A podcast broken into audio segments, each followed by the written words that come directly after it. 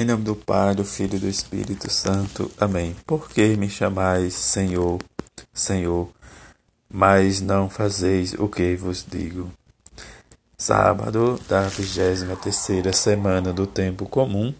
Evangelho de Lucas, capítulo 6, versículo 43 a 49. Naquele tempo disse Jesus aos seus discípulos: não existe árvore boa que dê frutos ruins, nem árvore ruim que dê frutos bons. Toda árvore é reconhecida pelos seus frutos. Não se colhe figo de espinheiro e nem uva de plantas espinhosas. O homem bom tira coisas boas do bom tesouro do seu coração mas o homem mau tira coisas más do seu mau tesouro. Pois sua boca fala do que o coração está cheio. Para que me chameis, porque me chameis, Senhor, Senhor, mas não fazeis o que eu digo. Vós mostrais com quem se parece todo aquele que vem a mim. Ouve as minhas palavras e as põe em prática. É semelhante ao homem que construiu uma casa, cavou fundo e colocou o alicerce sobre a rocha. Veio a enchente, a torrente deu contra a casa, mas não conseguiu derrubá-la, porque estava bem construída. Aquele, porém, que ouve e não põe em prática é semelhante, é semelhante a um homem que construiu uma casa no chão, sem alicerce. A torrente deu contra a casa e ela imediatamente desabou. E foi grande a sua ruína, a ruína desta casa. Palavra da salvação, glória a vós, Senhor. Rezar a palavra de Deus nesse dia em que a igreja também celebra a memória da mãe de Jesus. Esta mulher, com, su, com sua palavra, deu a vida e deu sentido, diz para a nossa vida como filhos de Deus.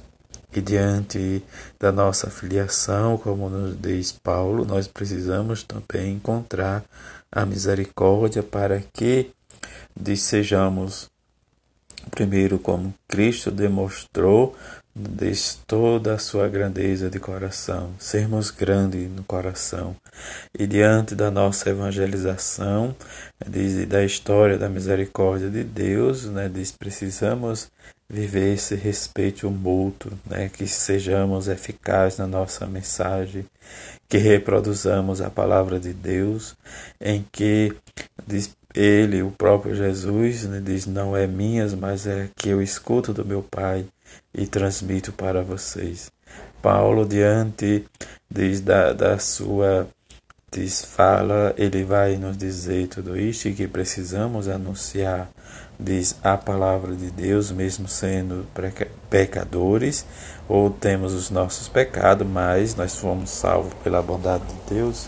E a bondade de Deus nos chama a fazer esta experiência pessoal da graça para que experimentemos como nos diz Jesus no Evangelho, quer dizer, darmos bom fruto e que nosso fruto seja sempre bom, ao melhor, e diante da vontade da nossa vida que vivemos, precisamos ter esta certeza, essa convicção da bondade que nós somos, porque nós somos árvores boas e precisamos alimentar, diz esta palavra no coração dos outros e alimentar sempre vai nos levar diz, e estendermos para, diz, ou como o próprio Jesus nos diz, avançarmos para as águas mais profundas, como o Evangelho de domingo passado.